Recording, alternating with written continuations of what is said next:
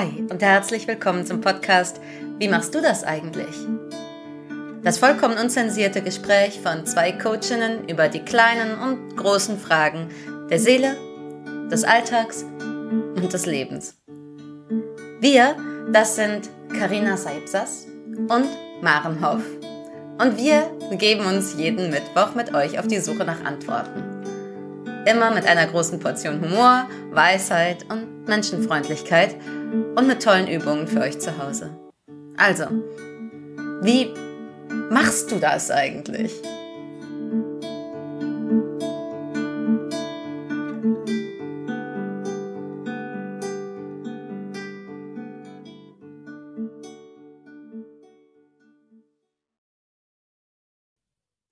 Hallo, ihr Lieben. Guten Morgen, guten Nachmittag, guten Abend, von wo und wann du auch immer uns gerade zuhörst. Schön, dass du da bist. Willkommen bei Wie machst du das eigentlich?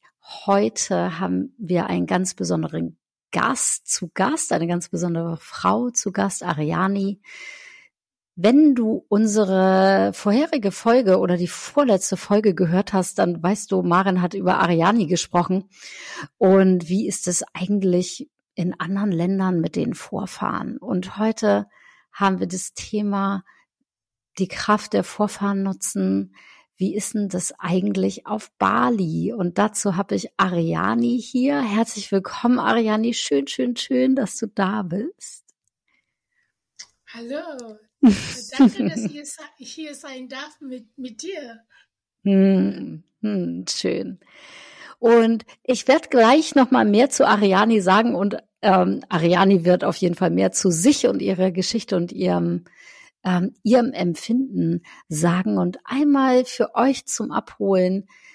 Wir haben die Folge mit Ariani schon aufgenommen gehabt und nach 20 Minuten war leider Arianis Ton weg. Und wir haben es nicht gemerkt. Und wir haben es erst in der äh, Nachproduktion gemerkt. Und deswegen habt ihr letzte Woche keine Folge von uns bekommen. Es war nämlich, oder es ist jetzt die letzte Folge unserer Staffeln über die liebe Familie und alles, was dazu gehört. Und ja, Maren ist schon unterwegs und deswegen sind's einfach ich und Ariani heute. Und wir wünschen dir viel Freude beim Zuhören. Und ich möchte dich gerne einladen, euch alle, wenn du ganz neu hier bist in unserer kleinen Sendung, dann kommt jetzt der Part, der bei uns anders ist als bei anderen Podcasts, nämlich wir stimmen uns immer ein. Wir nehmen uns einen kleinen Moment Zeit, hier anzukommen, laden dich ein, mit uns hier anzukommen und bei dir anzukommen.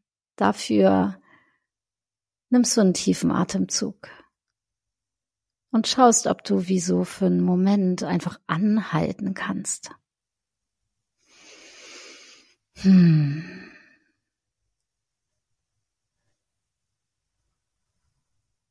Und wenn du gerade, egal was du gerade tust, bist du eingeladen, dir hier mit uns einfach so einen ganz kurzen Moment tatsächlich, zwei Minuten, wer weiß, irgendwie sowas zu nehmen, ist einmal hier eine Info für deinen Kopf. Nein, du musst jetzt nicht zehn Minuten still sitzen und still stehen bleiben, sondern es geht einfach darum, einmal so ein, ha, okay, ich bin hier. Wie sieht's um dich rum aus? Was ist um dich rum? Was siehst du mit deinen Augen? Was ist unter deinen Füßen? Was hast du eigentlich an? Wo bist du gerade in deinem Tag? Was ist schon passiert heute? Was soll und darf alles noch passieren? Und heiß dich mal selber willkommen in diesem Moment. Mit Liebe, mit Mitgefühl, mit Humor vielleicht. Wer weiß, in welcher Situation du dich gerade befindest. Und der Einladung, dir innerlich einfach mal eine ganz dicke Umarmung zu schenken heute. Hm.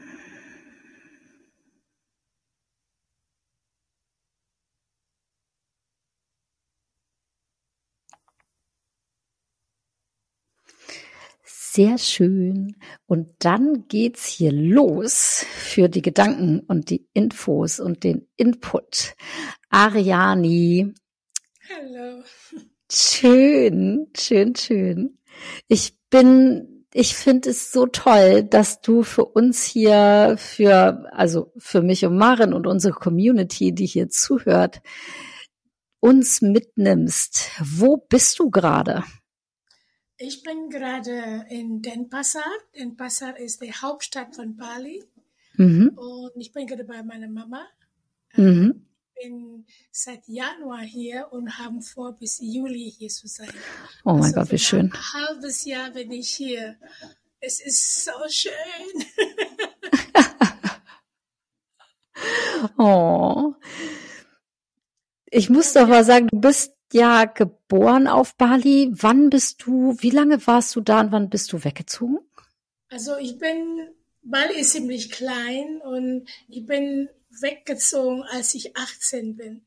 Meine Hm. Mutter in den 80er Jahren, ähm, es gab nur ein einzige Fernsehstation oder Fernsehkanal hier. Und meine Mutter hat jede Woche eine Live-Show gegeben über Tanzen da. Und Oh, wow. ist da, dadurch, sie ist sehr bekannt. Ja. Zehn Jahre lang jede Woche so eine Live-Show. Und ich heiße wie sie, wir sehen ähnlich aus und ich konnte nicht warten, sobald ich fertig mit meiner Abitur raus aus Bali.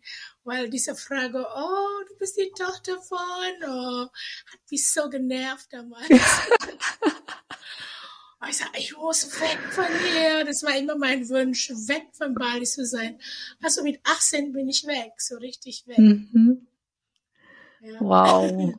Wow. Und was hast du, du bist selber Tänzerin, Künstlerin, Bühnenkünstlerin? Ja, man wohl, man kann wohl nicht ähm, das Blut ähm, äh, verneinen. ich bin geboren in einem ziemlich, ähm, naja, äh, komisch oder fu- funny Mischung von, von meiner mutterlichen Seite sind alle, fast alle Künstler, sagen wir 90 Prozent sind Künstler von Musiker, Puppetries und ähm, Sänger und Tänzer. Und mein Vater meistens sind halt diese, diese Schamanen und äh, so Pratima Maker, so, so äh, Offerings Macher und sowas, ne? alles mit den religiösen, Ja. spirituelle.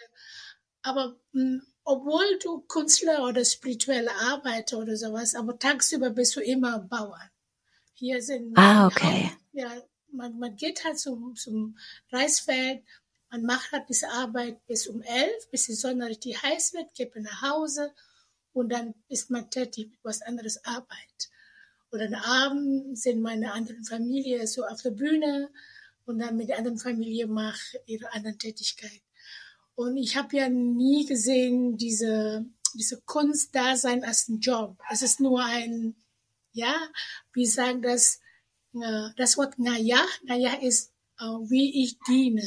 So, die, die Mm. dienen mit, mit den Kunst, weil, Mm. weil wir, wir, wir beten ja mit den ganzen künstlerischen Dingen. Und daher war ja nie ein, ein, ein Job Description für mich. Ja. Also das war selbstverständlich, dass jeder das macht. Also, seit klein auf bin ich schon sehr, wenn ich Lust habe, Nachmittag, hey Opa, ich mache mein Theaterstück, äh, du guck mich an, du spiel was, und dann, machen wir einfach. Und das war nicht Besonderes. Und ich habe so ganz klein schon eine Tänze ausgedacht, eine Mückentanz oder Kakerlakentanz. Ich beobachte meine Umgebung und, ma und mache nach in Form von Performance und äh, Lieder ausdenken, Geschichte ausdenken. Das war so selbstverständlich, bis ich irgendwann mal zur Kunsthochschule gegangen und dann, wow, Ah, und habe es hier belehrt. ja. Bist du, bist du dort zur Hochschule gegangen oder wo bist du denn hingezogen nach Bali? Bist du gleich nach Deutschland gezogen oder wo bist du hin? Ich möchte immer äh, Schauspielerin werden. Ich möchte Mhm. spielen, weil diese, diese, für mich, ähm, es gibt eine Energie, ich mich verwandeln kann. Weißt du, so einen Mensch, so eine Rolle. Das war immer meine Vorliebe. Ich glaube, mit zwölf habe ich entschieden, ich werde diese sein, dass ich mich jeden Tag oder jeden Abend nach Laune oder nach Lust ich mich verwandeln kann. Nicht ich sein, aber eine Königin oder keine Ahnung. Und das hat mich so fasziniert. Und diese einzige Schauspielerschule gab damals ist in Jakarta. Und ah, ich bin dahin mh. und meine Mutter ist total nicht einverstanden, obwohl mein Vater dort unterrichtet. Und sie haben meine Apply, aber wie ist das, uh, Applyment, diese Papier, wo ich an, anmelde? Ja, ja, ich weiß, aber, aber ja. warte mal, mein deutscher Kopf muss auch gerade mal überlegen. ähm, deine Bewerbung heißt es. Ja, genau, meine Bewerbung einfach wegge äh, weggeworfen. Nein, oh no. nicht. Und, und dann bin ich aber in einer Universität in Yogyakarta, ist in Central Java, ähm, aufgenommen worden, von Politik zu studieren. Mein Herz ist gar nichts für Politik. Okay. aber und dann, ich habe total Glück gehabt. In dieser Zeit gab eine amerikanische Familie. Und während den Ferien habe ich für sie gearbeitet, ihre Kinder aufzupassen. Und sie haben mich gefragt, hast du Lust nach Amerika zu kommen mit uns? Und du kannst ein Au-pair-Mädchen sein. Und ich möchte nur weg. Egal, egal als was, ich komme mhm. mit. Ja, alle meine Studium weg und dann bin ich dann nach Amerika gegangen für eineinhalb Jahren, fast zwei Jahren, glaube ich. Und dann komme ich zurück und dann, ich wusste nicht, was ich tue. Und dann beim Fegen, äh, beim so Hoffegen habe ich ein Stück äh, Zeitungpapier gefunden. Es gibt einen Artikel, dass man in bestimmte Orte in Yogyakarta ähm, lernen kann von einem Meister. Es ist keine Schule, aber so wie mhm. eine, also wie, wie heißt das, so wie Retreat, so ähnliche, ne? aber für ein halbes Jahr kann man das was, bin ich sofort dahin gegangen, nächsten Tag mit meinem Rucksack, mit alles, was ich habe, sagt, tschüss Mama, ich gehe. Dann bin ich einfach dahin gegangen. Und in, in diesem äh, so Schule, wir nennen das Padepokan, so wie ein, so wie ganz klassische ähm, Studium in alte Zeit, wo du da wohnst mit deinem Master und ja. Ja. ja. Und dann eine Mädchen wollte unbedingt zur Kunsthochschule gehen, aber sie konnte nicht so gut Englisch sprechen. Da ich zwei Jahre in Amerika war, dachte sie, ich sollte mit ihr Tests machen. Sie kann von mir abgucken. Und dann habe ich gemacht, okay. Und dann, sie ist nicht aufgenommen, aber ich war diejenige, die aufgenommen war. Aber ich will trotzdem nicht zur Uni gehen. Aber sie hat schon ein Jahr eine, ein Zimmer gemietet und bezahlt und alles, damit Matratzen, alles komplett. Da habe ich gesagt, na gut, dann bleibe ich hier und wohne halt in deinem Zimmer. Mm. Dann, so bin ich, dann bin ich so unfreiwillig studiert. krass, krass. Und ich habe hier im Hinterkopf unser Thema mit den Vorfahren und den Ahnen und ja auch das, was wir in dem ersten Podcast schon besprochen habt, den ihr, liebe Zuhörer und Zuhörerinnen, ja nicht gehört habt. Ähm, ich würde gerne dich mal fragen, hast du in diesem Verlauf irgendwann das Gefühl gehabt, dass da irgendwelche unsichtbaren Kräfte wirken um dich herum? Ähm, äh, es gibt es gibt ein Wort auf Balinesisch, das nennt man Ngelakas. Ngelakas ist, wenn die Magician so äh, eine Form von Leben nehmen. Normalerweise mhm. ist viel mit den Dark äh, Magic verbunden, aber nicht nur, wo, wo du ein Animagus werden kann, ne? so ein, ein ja. Affe, ein Hund ja. oder bestimmte Wesen.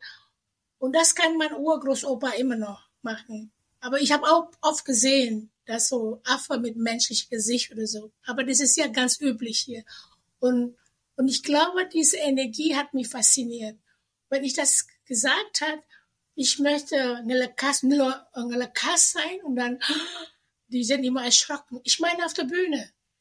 Okay, auf der Bühne. Und mein Urgroßvater war ja einer Schaman, der, der hat erst gestorben, weil er damals so Krieg gemacht hat mit, mit untereinander. Und dann, wenn du verlierst, mhm. stirbst du halt. Ne? Mhm. Die, die messen ihre Kräfte damals noch. Diese, diese, keine Ahnung, warum sie das tun, die Männer. Ähm, naja, und ich habe das gespürt, ganz, ganz früh, dass er will, dass äh, jemand seine Erbe annimmt. Mhm. Und ja, und Dann mein Vater wollte nicht, meine Oma war sehr früh gestorben. Er hat nur eine einzige Tochter und sie war gestorben und mein Vater war der älteste Sohn. Und mein Vater kann nur Farbe sehen vom Menschen, so Aurafarbe, ganz normal. Ah, du bist so, warum ist ja blaugrau heute und so. Ne? Aber mhm. was redet denn mein Papa? Und dann später hat er gesagt, seht ihr das nicht? Nein, aber er sieht das, aber er weigert diese Gabe anzunehmen. Und er fand das alles Humbug, er will gar nichts. Und dann musste er ziemlich früh äh, äh, verstorben, weggehen und so. Ja. Und, und ich möchte auch am liebsten, ich möchte das an jemand anders machen, mein Bruder, der in Bali lebt. Und mein Bruder ist ein super Channeler und er kann sehr gut mit den, mit der anderen Energie sprechen, aber er hat viel zu viel, kein Bock gehabt. Nee, ich habe keinen Bock, als Medium zu sein. Und er hat eine Zeremonie gemacht, wo der die gesamte Aura von ihm schließen dorthin. Und dann kann man schließen. Und dann kann man nicht mehr sehen und so. Er hat gesagt, ich habe keine Lust. Und die nächste Person bin ich. Aber ich bin ja in Deutschland. Ich wollte ja gar nichts. Und dann irgendwann mal vor 15 Jahren oder so beginnen sehr viele Unfälle in unserer Familie. Mit meinem hm. Sohn vom Auto geschleudert, fünf Meter. Aber er passiert ihm nichts, obwohl nichts in seinem Körper, ähm, seine Klamotten, Brille, Schuhe, alles platt. Aber keine Knochenbruch, gar keine Gehirnerschütterung, gar nichts. Nur ein bisschen so, bisschen so, so äh, Stretchbunde, so ganz leicht. Ja. Und dann, ich habe in diesem Moment habe ich so so ähnlicher wie wie wie wie wie die Schlangenkörper gesehen, wie diese Energie mein Sohn genommen hat und wieder hingelegt hat. Aber ich habe gesagt, nein, das ist eine Illusion. Ich will gar nichts damit zu tun haben. Und dann noch ein Sohn, zwei Zähne verloren. Und dann noch ein, meine Tochter Unfall gehabt. Und dann mein Sohn. Ich habe immer gesagt, nein, nein, nein, nein. Ich sehe sogar so Sachen, aber ja. nein, in Deutschland, ich will damit nichts zu tun haben, lass mich in Ruhe. Und dann, aber der letzte Person war mein Mann. Er fällt vor meinem Auge von einem Cliff runter. Und ich dachte, ich bin Witwe in dem Moment, weil er so tief gefallen. Millimeter vorbei um ein Schiff, sein Schädel. Er fällt runter und hat nur sein Knie gebohrt, irgendwas, so, keine Ahnung, aber es war Zickzack. Der Arzt hat mir eine Seite genommen, sagt, ich habe noch nie so eine Wunde gesehen. Er meidet seine äh, so wichtige Organe, kein Knochen, keine Nerven, gar nichts, ist nur Fleischwunde. Aber die Fleischwunde ist in Form von Z. Ich muss äh, zwei, zweimal äh, Stich machen, weil es eine tiefe Stich und obere. Was ist los? irgendwas los. Der Arzt hat gesagt, und, ich muss, äh, es war ein, es ist eigentlich nicht möglich, theoretisch nicht möglich, kann man runterfällt und eine Zickzack-Wunde hat auf dem Knie. Oh, ich muss mal, glaube ich, unsere Leute hier abholen, die mit Schamanismus und mit Zauberei und mit, mit all diesen Dingen gar nichts zu tun haben. Ähm, und äh, überlege gerade, wie ich solche Ereignisse für euch zusammenfassen kann. Ich kenne das von verschiedenen Medizinpersonen, nennen wir sie mal, dass es an in ihrem Leben einen Punkt gegeben hat, wo sie wie von ihren Ahnen und ihren Vorfahren in ihren Job gerufen worden sind. Und ähm, das ist, wenn man ja, das ist alles ein bisschen Harry Potter mäßig, muss ich sagen. und auch so, ne? Ähm, und ich überlege gerade, wie wir, ich würde gerne wissen, das sind die Kräfte und Mächte, sage ich mal, die deine Vorfahren, die deine Familie wie so losgeschickt haben, bewusst oder unbewusst, die dann verursacht haben, dass du was tust, dein Platz als Medizinfrau einnimmst, dein, ja? Ja. Ja, das ist ja nur eine Art zu dienen, ne? Und dann, mhm. und dann weil es ja so, wenn, wenn drei Generationen das nicht annehmen und dann ist ja weg von der Familie. Natürlich, ah, Opa okay. will nicht, dass nach drei Generationen nicht mehr stattfindet. Jemand muss da die Tür, der Tor reingehen und sowas. Und ich bin wirklich gezwungen, nach Bali zu gehen. Und dann hier ist, wir haben ja ganz viele Medium, in jedem Dorf gibt ein Medium wie in Deutschland Zahnärzte oder so.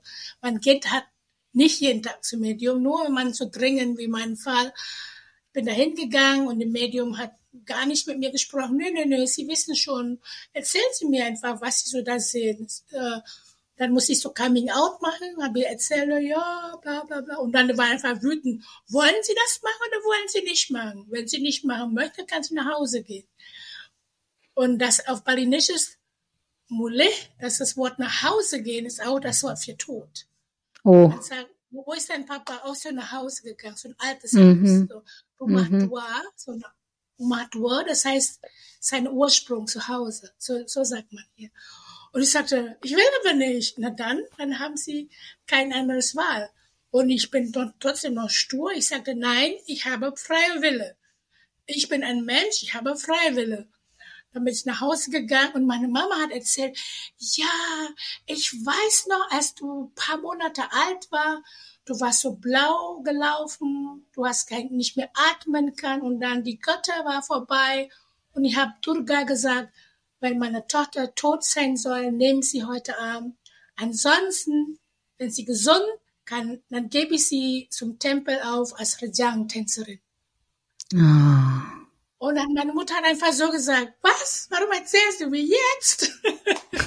also ich habe doch keine freie Wille, weil ich bin schon längst versprungen. Ah, alright. Als ich Baby war. Ja. Da, ich war ja Rajang-Tänzerin, bis ich so 13 bin, so, ne, als der im Tempel getanzt hat. Aber die, die Energie sagt, nein, sie durften tanzen den Rest ihres Lebens. Da die Pause war ja da, weil ich unbedingt Familie gründen will, studieren möchte. Mhm. Diese Dinge natürlich, natürlich wird auch ähm, in, in Betracht genommen. Okay, sie will Familie gründen, darf sie. Sie darf sie. Und dann, wenn die Zeit reif, und dann dient sie mich äh, äh, wieder und so, ne? Dann darf man wieder in diese Energie rankommen. Äh, Rajang-Tänzerin ist die, die Brücke, äh, bevor die Zeremonie beginnt. Und dann wird der Priester die Mantram gesungen und dann wird äh, Mädchen tanzen und dann die, die, die, durch den Körper dieser Frauen, dieser junge Frauen, ist die, die Energie runterkommen wird mhm. ja verkörpert, diese Energie. Und dann beginnt die Zeremonie. Also meine Aufgabe ist ja nicht anders, als die Brücke zu sein, so äh, weiterleiten und sowas. Ja, und dann, und dann, ich dachte, wow, wenn ich das mache, wird mein Leben anders sein und das und jenes. Und letztendlich ist ja nicht viel anders. Es ist ja nur mit anders Bewusstsein. Also ich darf immer noch auf der Bühne gehen, ich darf noch viel andere Sachen machen, aber jedes Mal, wenn ich spüre, ah, hier darf verbunden werden, verbunden werden, und dann bin ich dann derjenige, die als Brücke zwischen links, rechts, Ost, West, gesehen, nicht gesehen. Und nur das eigentlich. Es ist ja nicht so schlimm, wie ich dachte. Ich muss nicht irgendwie jetzt eine Praxis aufmachen oder ständig auf die Straße, also irgendwo hin mit meinem Trommel. Nein. Nein, es ist das nicht. Aber jetzt, da meine Kinder sind alles ähm, aus dem Haus, dann darf ich jetzt in, so richtig nur das machen. Also Darum bin ich jetzt in Bali für, für, ja genau. Jetzt nehme ich äh, komplett die Erbe. Vor 15 Jahren wusste ich schon, aber ich habe ja so jongliert ein bisschen, bis meine richtige Aufgabe zu Ende ist. Jetzt gebe ich kein Blut mehr, ich habe keine Kinderverantwortung mehr. Jetzt ich wollte gerade sagen, Ariane, darf ich dich einmal öffentlich fragen, wie alt du bist? Ähm, ich bin 56. Mhm, weil ähm, beim Zuhören sieht man dich ja nicht und dann hat man gar keine Vorstellung davon, mit wem ich hier gerade rede. Und ähm, ich möchte auch einmal, warte mal, ich muss einmal durchatmen, um meine nächste Frage hier gut zu formulieren. Und ich äh, lade euch ein, einmal mit durchzuatmen. Und ich habe gerade, wenn ich hier die Augen mache, äh, zumache beim Durchatmen, sehe ich dich in all deinen verschiedenen Lebensphasen und habe so Vorstellung davon, ah, aus dem Fernsehen kenne ich balinesische Tänzerinnen, ich kenne diese Schattenfiguren und ich begebe mich gerade so mit, ich sag mal, den begrenzten Informationen, die ich so in meinem Kopf gespeichert habe über eure Kultur. Und natürlich habe ich Eat, Pray, Love gelesen, wo, Bali, glaube ich, so doll in die, in die, in alle, äh, in so viele Länder, wie sagt man das, ähm, bekannt gemacht worden ist, introduced worden ist. Und ich möchte einmal Bezug nehmen auf dieses, wie, also du bist jetzt in deiner Kultur ganz klar verankert als, ich sag einfach mal, als äh, spirituelle Frau. Und wenn von, von da, wo du bist, du bist ja irgendwie an so einem ganz anderen Punkt in deinem Leben als ich zum Beispiel oder als meine Nachbarin, also weiß ich, oder als äh, ganz viele Freunde von mir. Wie siehst du denn von da aus, wie tritt, trittst du mit deinen Vorfahren in Kontakt? Wie ist das in Bali? Weil wir haben ja hier in unseren ähm, Folgen davor darüber gesprochen, wie schwer das für uns ist mit unserem deutschen Erbe mit äh, irgendwie eine positive, einen positiven Stand mit unseren Vorfahren zu haben hier. Und deswegen haben wir auch überlegt gehabt, wie ist denn das in anderen Ländern?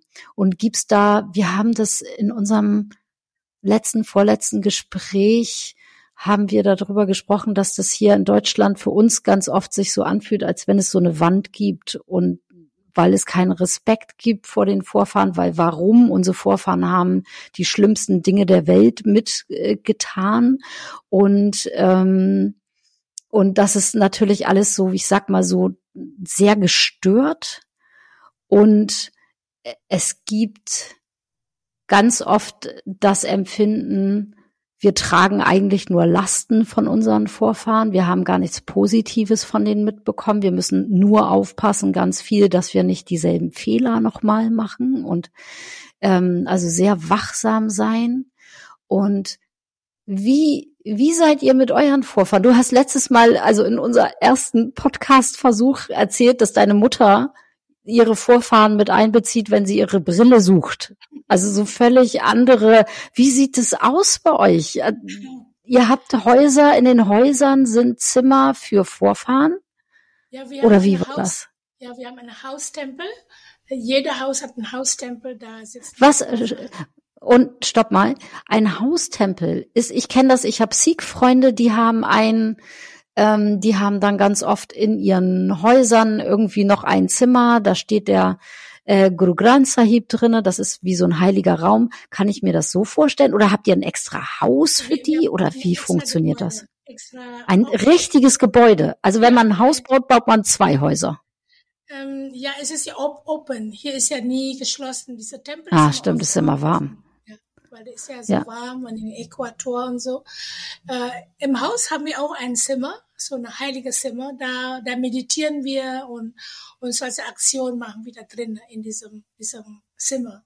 Aber draußen mhm. haben wir wirklich eine so äh, Nordost, immer eine Ecke von Haus, meistens ja Nordosten, wo die Sonne aufgeht. Und da dann liegt da ähm, den, den Haustempel. Und da gibt extra Gebäude für die Ahnen die Ahnen, hm, okay, hm, ich versuche das genau ein bisschen mit den ganzen Deutschen. Ich denke mhm, auch. Danke, danke. Dinge, diese Dinge ist viel schwieriger, als wir dachten, aber ist gar nicht so. Es ist viel leichter. Ich habe auch gedacht, wow, die ganze, nein, es ist viel leichter. Es ist so leicht wie atmen. Stell dir mal vor, in deinem Körper ist eine random Mischung von dieser Gene von 5000 Ahnen. Stell dir mal so vor, ne? deine mhm. Zellen von, es gibt natürlich nur schlaue Onkel oder Großtante, Ur, Urgroßtante, keine Ahnung, weil, und dann das beeinflusst unsere Körper einfach, aber gleichzeitig, wir sind einzeln, wir sind ähm, individuell, so sag mal. Und wenn, wenn, stell dir mal vor, wenn wir die Blüte sind von einem Baum und dieser Vorfahren ist ja der Wurzel, der, der Stamm, alles. Na, wir sind die letzte Blüte.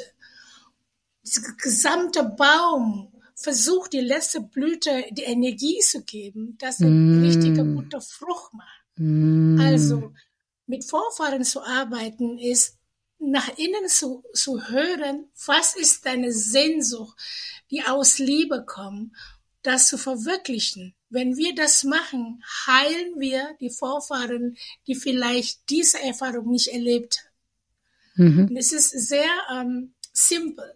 Einmal war ich in einem Session über, über so, ähm, ja, na, ist nicht so wichtig. Ich war in einem Ritual in Berlin, ein sehr wichtiges Ritual, wo irgendjemand dieser Auto in dieser Ah, ich erinnere mich. Genau. Ja. Wir haben ja. ein Ritual da gemacht. Ich bin nach Hause gegangen nach Hannover und, und ich war zwischen Welten. Und diese zwischen Welten war ich einmal zwischen wach und ich war, ich hatte genau den Schmerz meiner Großmutter gespürt und mein Mann war, mein Mann war da. Er hat gerade meine Füße massiert. Meine Oma ist ja gestorben von Fatigue. Sie hat vier Kinder. Und Vor Erschöpfung heißt das auf Deutsch, ja. Ja, ja, bei, bei Erschöpfung. Und dann bei der letzten ja. Kind, sie war so müde und sie ist gestorben von Erschöpfung. Und wow. in, diese, in diesem Moment, als ich müde war, mein Mann hat mich massiert und meine Oma kommt zu meinem Körper und spricht mich an und sie möchte das erleben. Wie ist das, von einem Mann geehrt zu sein, geliebt zu sein? Und ich spüre, dass, dass ihre Trauer dadurch auch ähm, gesehen werden. Und dann sie hat mhm. erzählt, mhm. ich bin alleine. Und sie möchte nur, dass ich ihre Schmerz ehre, ihre harte Arbeit ehre und sehen, dass ich dankbar bin, dass jetzt ein Mann massiert meine Füße. Nicht in einem negativen Weg, aber sie hat sich gefreut, dass ich erleben darf. Dass ich das erleben darf, erlebt sie das auch. Und dann heilt sie auch ihre Schmerz von, von damals. Und dass es funktioniert so unglaublich automatisch. Also wenn wir bestimmte Muster in unserer Familien, ähm, diese Spiralenmuster einfach abbrechen und dann lösen wir nach hinten und nach vorne. Weißt du, das, darum können wir jetzt unsere Vergangenheit heilen, indem wir diese Muster sagen, nee, ich will nicht mehr so machen wie meine Oma, wie meine Mama, wie meine Großmutter. Jetzt möchte ich anders haben. Und in dem Moment heilen wir unsere Ahnen. Also wir sind auch die Ahnen. Die Ahnen sind nicht und, da draußen, wir ja, sind die Ahnen. Ja. Und wenn die nicht da draußen sind, wie funktioniert das denn, dass deine Mutter ihre Ahnen anruft und fragt, dass sie ihre Brille wiederfindet? Also sind die innen und außen? Oh, Entschuldigung, ja. Das war mein verstorbener Papa, weißt du. Also, das ist ja ihr Mann. Und dann, und normalerweise, wenn man tot, hat man bestimmte Zeit noch äh, rufbar ist. Hat in Bali so okay. bestimmte, bestimmte Zeit kann man Ist man noch erreichbar, ja. Genau, genau. Man, man, man schwitzt zwischen diese Realen und die anderen Realen. Man geht zur Schule, hm. sogenannte, bevor man irgendwo hingehen, ich keine Ahnung wo, bevor man wieder geboren oder was auch immer. Aber in dieser Zeit ruft sie immer mein Vater so, hey, ich brauche das, ich brauche das. Such meine Brille, such mal das. Und dann ist so eine banale Aufgabe, gibt sie ihr, ihr verstorbenen Mann. Und dann, nicht die anderen ist schon längst gestorben, kannst du nicht mehr fragen. Nur, ah, okay, so ungefähr okay. drei oder fünf Jahren hast du noch ganz frische, so, mhm. keine Ahnung, ungefähr, man, man merkt so die Zeiten, wenn, dann er kommt nicht mehr in den Traum oder kommt mir nicht mehr in Gedanken, dann, das heißt, er ist schon, schon weiter, äh, move on, äh, zu mhm. anderen, so, äh, Welten oder so, was wir auch nicht wissen. Aber so sehen wir das. Wenn, wenn es sehr frisch in deinem Herzen, dein Gedanken, der ist noch irgendwie ein bisschen von seiner Energie noch da. Und, und meine Mutter sagt, ha, ich finde mein Portemonnaie nicht. Hilf mir bitte. Und sowas. Hm, und oh, ich würde dich gerne fragen von deiner Sichtweise her, weil du ja auch äh, unsere Kultur hier kennst. Und deine Kinder sind auch halb deutsch, oder? Ja, ja, ja. ja. Das, äh, wie geht ihr denn zu Hause damit um? Wie gehen denn deine Kinder mit der Geschichte, also von, also ich gehe davon aus, dein Mann ist deutsch, hat deutsche Vorfahren. Das muss ja gar nicht stimmen. Stimmt das? Ja, ja. Okay. Und wie denkt ihr da zu Hause überhaupt drüber nach? Ist das ein Thema? Oder also ich würde, wenn ich dein Kind wäre, dann würde ich dich ganz viel fragen dazu, wie gehe ich denn jetzt mit den, wie gehe ich denn jetzt mit den Großeltern von meinem Vater um? Wie mache ich denn das? Ich weiß gar nicht, auf welche, also, oder ich nehme das mal zu mir, weil da muss ich das nicht so um drei Ecken denken. Ich weiß nicht genau, was meine Großväter im Krieg gemacht haben, also beziehungsweise ich sehe, ich, die Informationen, die ich habe, ist, eine Seite ist geflohen, einer musste mit 18 nach Russland in Krieg, ist auch wiedergekommen. Ich kenne den auch. Ähm, und das ist eher so, also es ist so eine ganz komische Mischung daraus, dass es ganz viel Schmerz und Tragik in den Familien gegeben hat, weil einfach Krieg war. Mhm. Und dann kommt so was anderes dazu äh, aus der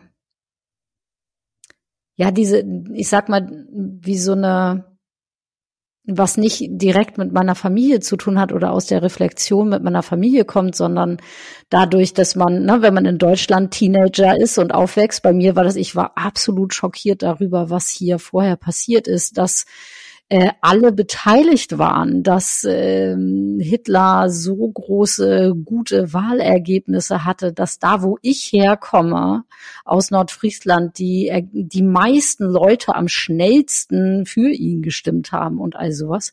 Und dann versucht man das, also ich versuche es jetzt nicht mehr aktiv so sehr zu verstehen, aber es gab Jahre in meinem Leben, wo ich dachte, wie ich verstehe, ich verstehe es nicht. Es ist ja, das ist ja überhaupt nicht zu begreifen, was hier passiert ist. Das können doch keine Menschen gewesen sein. Was ist denn, was ist bloß los?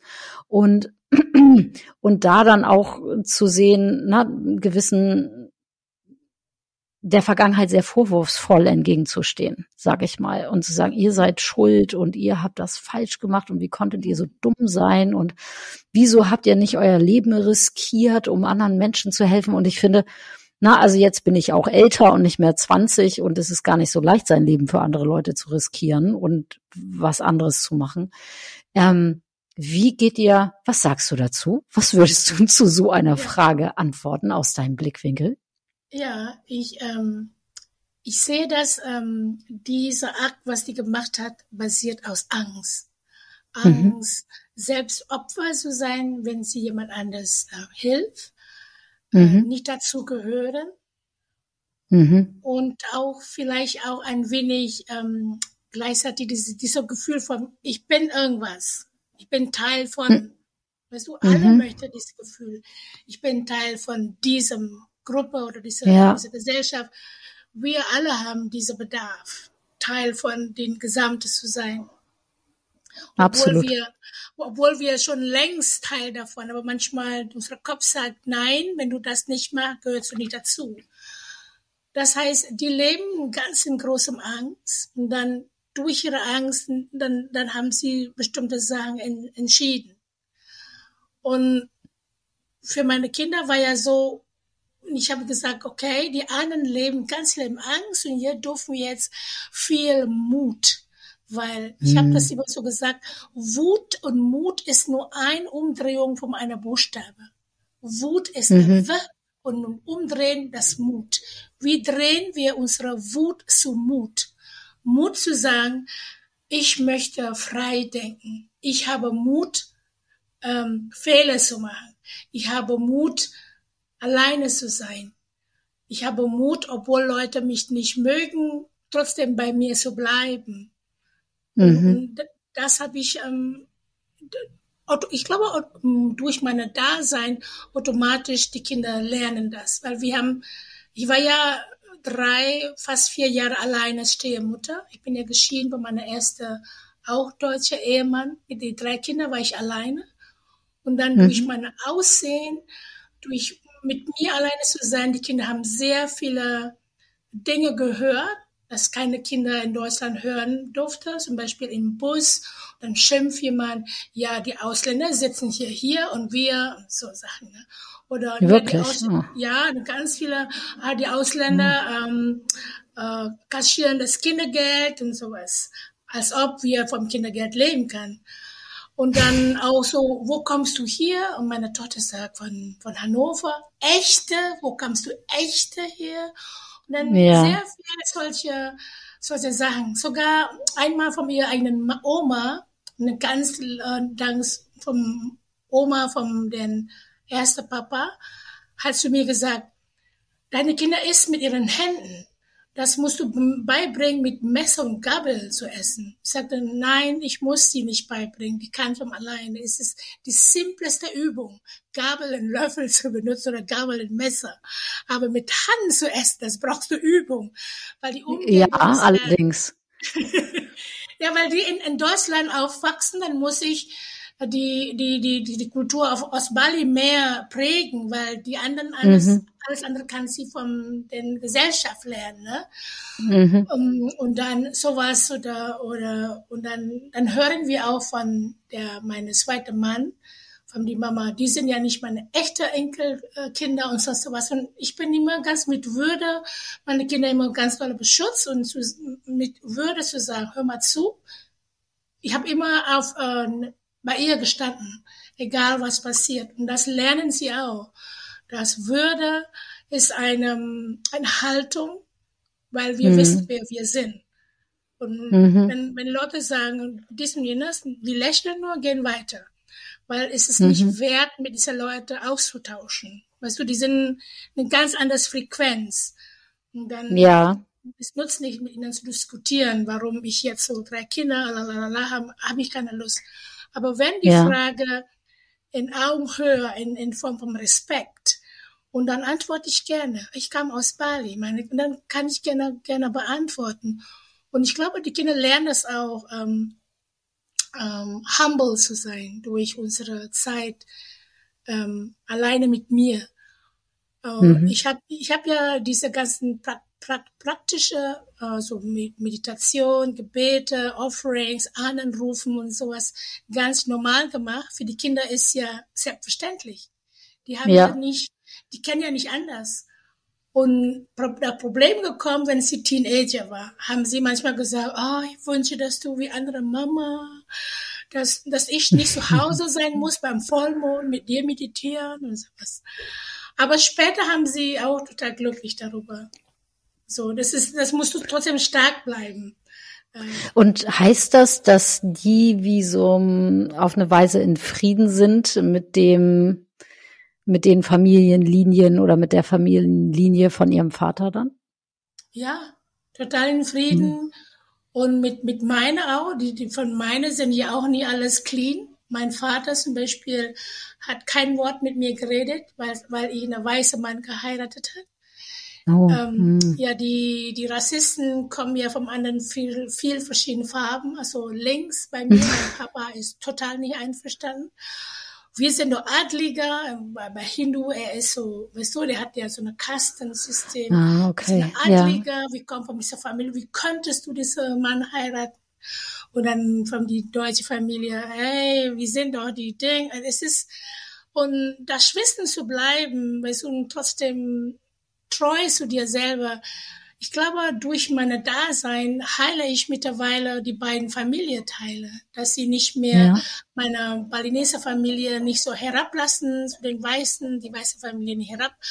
Keine Ahnung, vielleicht, aber ein wenig mindestens, hoffe ich. Aber ich glaube, mhm. die Kinder verkörpert das ja. Und dann, meine Tochter ist ja Sängerin Sie stand einmal auf der Bühne. Sie sagte, ich bin 100% Balinese und 100% Deutsche. Eine Zuschauer hat gesagt, du kannst nicht 100% beide sein. Doch, der Zahl entscheide ich. ich kann ja nicht halbe Deutsch, halbe, ich kann ja nicht halbe Person sein. Ich bin ganze, beide ganze. Und das war sehr schön, das zu hören. Als sie das gesagt hat, war ich so, oh, irgendwas habe ich richtig gemacht. hm, oh ja, das glaube ich. Oh, hast du? Ähm, ich habe gerade, denke ich gerade, für ich empfinde dich als eine sehr weise Person. In der Zeit, in der wir uns jetzt kennengelernt haben, in den letzten Wochen haben wir beide uns ja erst ein Jahr kennengelernt. Und ich habe das Gefühl, ich könnte dir und kann dir tiefe Fragen stellen übers Leben und du hast ähm, gute Antworten darauf für mich auf jeden Fall. Und gibt es irgendwas in dem Themengebiet von Vergangenheit, Gegenwart und Zukunft, was du gerne rausgeben würdest, wenn du dir jetzt vorstellst, uns hören ganz schön viele Leute zu. Mhm. Und das sind äh, Frauen und Männer, die sich dafür interessieren, ein glückliches Leben zu führen, die sich hinterfragen, die versuchen, mit ihrer Umgebung, mit ihren Mitmenschen gut zu sein und gut klar zu sein und trotzdem sich selber nicht zu verlieren. Das würde ich mal sagen, ist so eine Grund, äh, Grundaspekt unserer Zuhörerschaft. Was hast du für die noch irgendwas auf dem Weg? Uh, vielleicht ganz kurz, gibt äh, drei Philosophie, was ich total gerne äh, immer benutze. Eine ist auf Balinesisch, äh, ähm, es sagt Tatwam Asi, vielleicht auf Sanskrit, ich weiß nicht, welches Wort ist das. Es heißt, ich bin du. Du bist ich. Mhm. So was du mhm. machst, jemand anders tust du dir selber. Und ja. die andere ist ähm, Trihita Karana. Die Trihita Karana, Karana ist ja die heilige Beziehungen zwischen Menschen und Menschen, Menschen und die Natur und Menschen und Gottheiten. Und diese drei, wenn, wenn die alle drei Beziehungen ähm, gut sind, dann sind wir gut mit uns selber, mhm. mit anderen Menschen und so. Und eine ist, äh, was ich auch total gerne immer mit meinen Kindern, wenn wir, wenn wir beten, dann am Ende des Gebetens sagen wir, was du denkst, was du sagst, was du tust. Wenn es alle in einer Linie ist und dann, mhm. weißt du, wenn dein Herz und dein Kopf und dein Körper eins, und dann kannst du Dinge manifestieren, was du nie glauben kannst. Und das ist tatsächlich mhm. so. Aber manchmal ist es schwierig, ne, die ganzen ganzen A, B, C in einem mhm. Linie zu bringen. Aber das ist. Sag doch Übung. mal die ABC, was du denkst, was du fühlst und was du tust, oder wie war das? Was, ähm, äh, was du denkst, ne? Und was mhm. du sagst und was du tust. Ach, sagst. Ja. Also diese Worte, was Chica, weil ja. alles, äh, wenn, wenn wir eine bestimmte äh, Resonanz erreichen, die Worte sind Gebete alles, was wir sagen, weil ähm, du hast bestimmt gehört von Masaru Emoto, das Wort und die Gedanken beeinflussen Wasser. Und wir bestehen aus Wasser. Über mhm. 75 Prozent Wasser.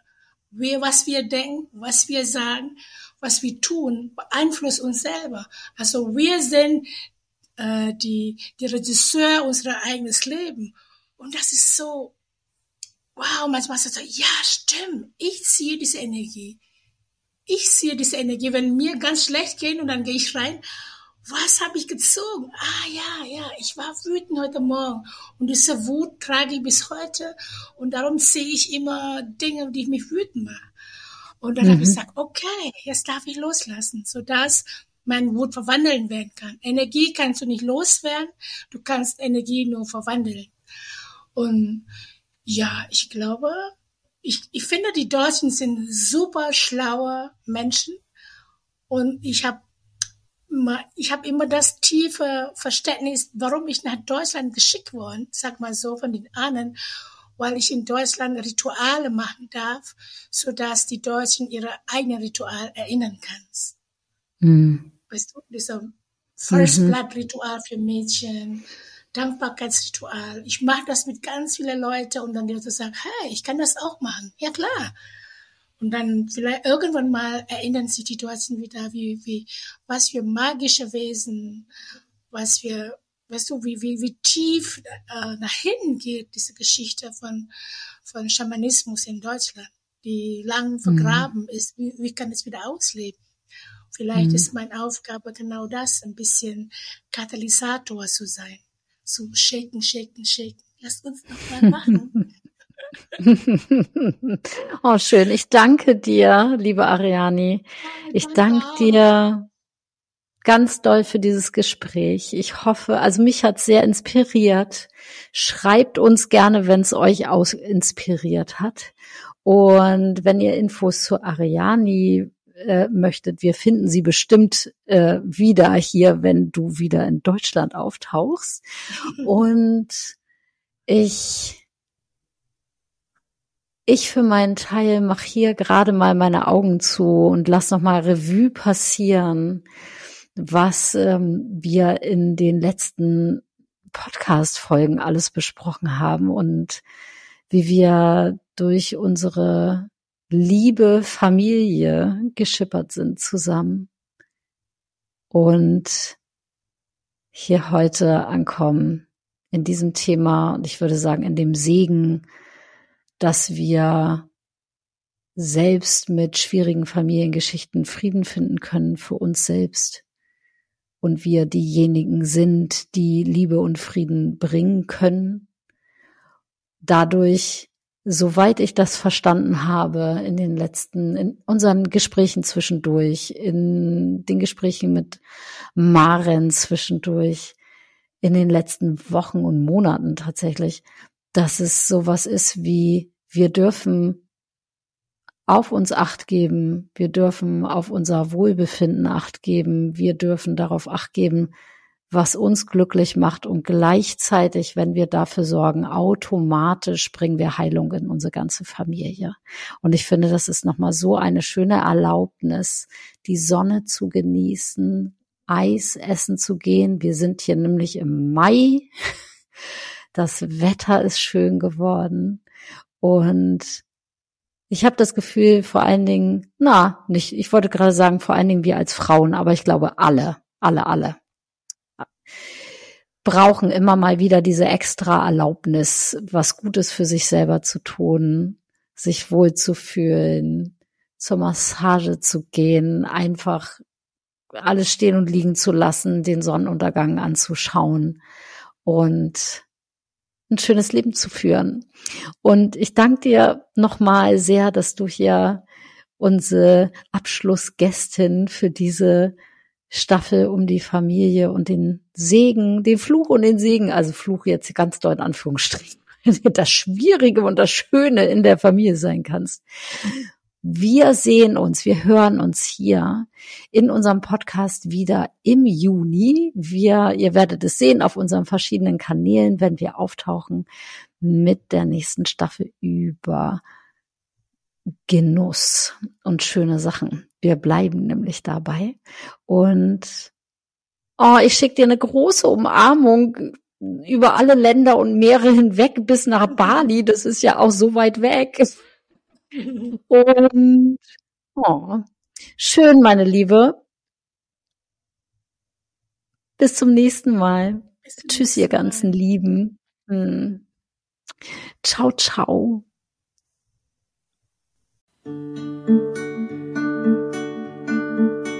Wenn dir diese Folge gefallen hat, dann lass uns gerne eine Bewertung auf Spotify da und erzähl deinen FreundInnen von uns. Für mehr Inspiration folge uns auf Instagram oder besuche uns direkt auf unseren jeweiligen Webseiten. Unsere Adressen findest du unten in den Show Notes. Wir bieten beide Einzelbegleitungen und regelmäßige Kurse an. Komm vorbei. Wir freuen uns auf dich. Und wir hoffen, du gehst etwas leichter und beschwingter weiter durch den Tag. Und mit dem Gefühl, hey, ich bin nicht alleine.